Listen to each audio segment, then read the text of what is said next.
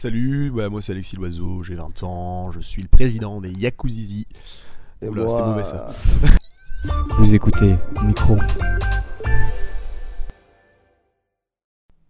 Bonjour à tous, chers auditeurs de Micro-ondes. On se retrouve aujourd'hui pour une émission spéciale Saint-Valentin, sous l'égide de l'amour. Et avec moi sur le plateau, le légendaire dosa de Micro-ondes, Naël, Salut. Chloé, Salut. Inès, Salut. Tina, Hello. Enola Salut. et la technique Enzo. On va commencer par une chronique d'Inès sur euh, l'histoire de la Saint-Valentin. Alors, bonjour à tous chers auditeurs. L'amour, l'amour, l'amour, dont on parle toujours. À l'amour, c'est un printemps craintif, une lumière attendrie ou souvent une ruine. L'amour, l'amour, c'est le poivre du temps, une rafale de vent, une feuille et de lune. Ces paroles de Mouloudji, remixées par Bon Entendeur que je vous invite à écouter, sont sans équivoque. Aujourd'hui, je vais vous raconter l'histoire de la Saint-Valentin. Car oui, en effet, peut-être avez-vous vous êtes-vous déjà demandé pourquoi tous les 14 février, nous célébrons la fête des amoureux. Alors voilà, un peu de théorie et de romantisme dans cette émission de Lover. Partons à la rencontre de Cupidon, le dieu de l'amour symbolisant le coup de foudre. Hop, embarqués dans notre voyage dans le temps, nous faisons machine arrière et nous retrouvons dans la Rome antique où à cette époque nous fêtions les Lupercales. Il s'agissait du sacrifice d'un bouc dans la grotte et de la louve s'est occupée de Romulus et Rémus. Et préparez-vous, c'est ensuite euh, enduit du sang du bouc que les jeunes gens de bonne famille couraient dans les rues pour fouetter les femmes de lanière de peau. Donc le but était de les rendre euh, fécondes et c'est également ce jour que les jeunes gens tiraient euh, au sort le nom de celle qui serait leur partenaire pour le restant de l'année. Charmant, non? Et puis, qui est donc ce Valentin? Il s'agit donc plutôt d'un moine qui s'est opposé à l'empereur Claude II le Gothique, qui souhaitait interdire le mariage pour éviter que les hommes soient tentés de rester avec leurs fiancés plutôt que de partir à la guerre. Donc ça, c'est une version plus euh, religieuse. Et cependant, donc ce Valentin de Terry, Terni, continua de marier des couples et défia l'autorité de l'empereur. C'est lui qui valut ce qui lui valut l'emprisonnement. Et c'est là qu'il rencontra la fille de son compagnon de cellule, Julia, une jeune fille aveugle. Le miracle fut que elle retrouva la vue. Hum, cela fut partagé au monde, si bien que Claude II, le gothique, qui n'aimait pas les chrétiens, décida de, condamner, à mort Valentin de Terni, qui tomba fou amoureux de cette Julia, qui décida euh, de répandre l'amour avec elle. Il est alors devenu mar- martyr et sera considéré comme le Saint Valentin par le pape Gélas Ier qui décida de le mettre à l'honneur chaque 14 février en 494. Et pour continuer sur ce thème, euh, j'ai voulu m'intéresser au rôle des fleurs dans cette histoire, qui ont donc une signification. Souvent, on pense notamment à la rose. La rose, reine des fleurs selon Perrault, incarne depuis des siècles la passion amoureuse. Mais quelle couleur pour quelle signification? Je vous révèle cela. Rose blanche pour la virginité, la pureté ou un amour sincère. La rose en bouton pour un amour naissant. La rose jaune qui est plutôt connotée négativement car elle, est rattachée à l'infidélité ou à la jalousie. Euh, mais aujourd'hui, elle a une signification plus, jo- plus joyeuse, rattachée à l'amitié, l'attention ou le respect ou le succès.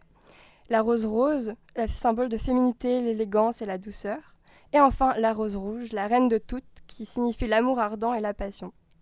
Voilà, vous savez tout. Bonne Saint-Valentin à tous. Et maintenant, la chronique de Chloé. Alors, bonjour à toutes et à tous. Je vous propose de nous plonger maintenant, le temps d'un instant, dans le monde de l'art qui a si bien servi à exprimer l'amour au fil des siècles. Alors, j'ai hésité longuement sur le choix de l'œuvre, mon cœur balancé entre les amants de Magritte, les amoureux de Renoir ou encore l'enlèvement de Perséphone du Bernin. Mais j'ai finalement choisi de présenter l'œuvre d'une femme artiste. Alors, revenons quelque temps en arrière pour découvrir Camille Claudel. Tout d'abord, quelques mots sur l'artiste. En 1883, la jeune et talentueuse sculptrice Camille Claudel, alors âgée de 19 ans, devient l'élève et la muse du sculpteur Auguste Rodin. Elle partage son atelier, participe activement à de nombreuses œuvres du maître et entretient avec lui une relation artistique et amoureuse passionnée et tumultueuse durant une quinzaine d'années. Elle sera sa maîtresse, jamais sa femme. Cet amour impossible, ainsi que son internement psychiatrique en 1913, la murant dans un silence total, contribue à sa célébrité. Elle va sortir de l'oubli à la fin du XXe siècle, notamment grâce au succès du film Camille Claudel en 1988 avec Isabelle Adjani et Gérard Depardieu. En s'appuyant sur la vie de l'artiste, on peut donc se demander si la valse est une métaphore de la relation tumultueuse entre Claudel et Rodin. Alors, la réponse est oui, pour de nombreux historiens de l'art. On retrouve cette métaphore dans nombreuses de ses œuvres, pour ne pas dire toutes. L'opposition entre sensibilité et mélancolie est une configuration habituelle chez Claudel, du fait de cette relation euh, tumultueuse. Il me semble que cette opposition est tout à fait centrale dans la vie et l'œuvre de Camille Claudel. La valse, avec son déséquilibre à la fois périlleux et enchanteur, vient illustrer cette dualité. Si on regarde ces sculptures, on est directement face à ce mouvement si particulier, très chaotique, avec des lignes agressives au niveau des jambes. On peut presque sentir la torture qu'il a traversée alors. En opposition avec le haut du corps très lisse, d'un côté les têtes entrelacées comme une promesse, de l'autre deux mains qui ne se tiendront jamais, immortalisées ainsi, mais qui s'effleurent comme pour exprimer l'amour impossible. Dans le regard du spectateur, cette petite statue de seulement 46 cm de haut bouleverse, transporte et ramène à l'un des sujets les plus universels qui soient, à savoir l'amour avec un grand A. Alors plusieurs versions de l'œuvre existent, des nus tout d'abord qui viennent confirmer la relation d'amant, puis plus tard des drapés qui seront exigés pour coller aux bonnes mœurs de la société de l'époque. Je rajouterai pour conclure que nombre des œuvres de Claudel ont été assimilées à celles de Rodin, et parfois reconnues comme étant les siennes.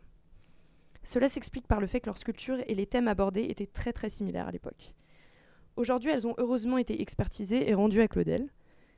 Euh, à l'époque, elle a cependant été particulièrement abattue de ne pas être reconnue, en partie parce qu'elle était une femme artiste. Et cela l'a plus ou moins conduit à l'asile. Cette sculpture, vous pouvez la trouver à Paris au musée Rodin, qui regorge des œuvres des deux amants maudits. Je vous conseille quand même d'y aller après un bon bol de vitamines et éventuellement après avoir vu un film romantique qui se finit bien, histoire de ne pas ressortir dépressif. Et moi, je vous dis à la prochaine pour une nouvelle plongée artistique. Et j'imagine quand même qu'il vaut mieux y aller accompagné que seul. Bah oui, tu peux, ça dépend du mood dans lequel t'es, mais ouais, ouais, un petit conseil vaut mieux. hein. Merci pour cet intermède euh, culturel. Et maintenant, euh, Naël va vous lire certaines déclarations que euh, des courageux gémiens nous ont envoyées. Naël, c'est à toi. Oui, alors déjà, on vous remercie d'avoir joué le jeu. On, a recru- Pardon, on en a récolté deux. La première, Louis pour Océane. Océane, depuis que tu es loin de moi, tu t'occupes mon esprit à toute heure. En attendant ton retour avec moi, je vais boire aux copains parce que c'est l'happy hour. On espère que ta demande sera écoutée. Et la seconde demande, c'est de Maxime Hugo. Déclaration à Hugo, c'est un poème aussi. Ô toi de Gémonu, tu mon trou- troubadour, tu fais monter avec ma grande tour. Viens qu'on s'évade, toi et moi, et qu'on se mette des doigts. Ton nom rime avec de l'eau, et pourtant du pastis, tu es alcoolo. Des Henschel, tu es le Hercule, viens vite qu'on s'embrasse.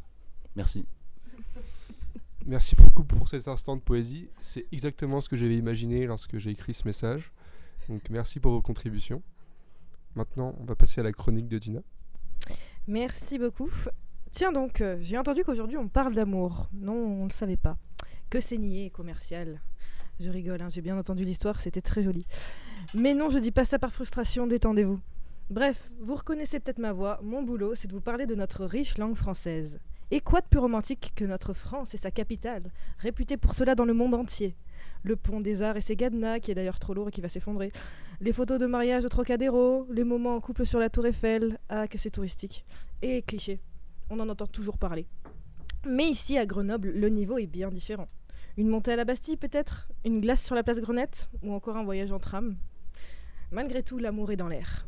Et vous l'avez déjà connu Peut-être pas. Si oui, vous êtes peut-être déjà passé par ce fameux coup de foudre. À la base, cette expression ne parlait pas du tout d'amour en fait.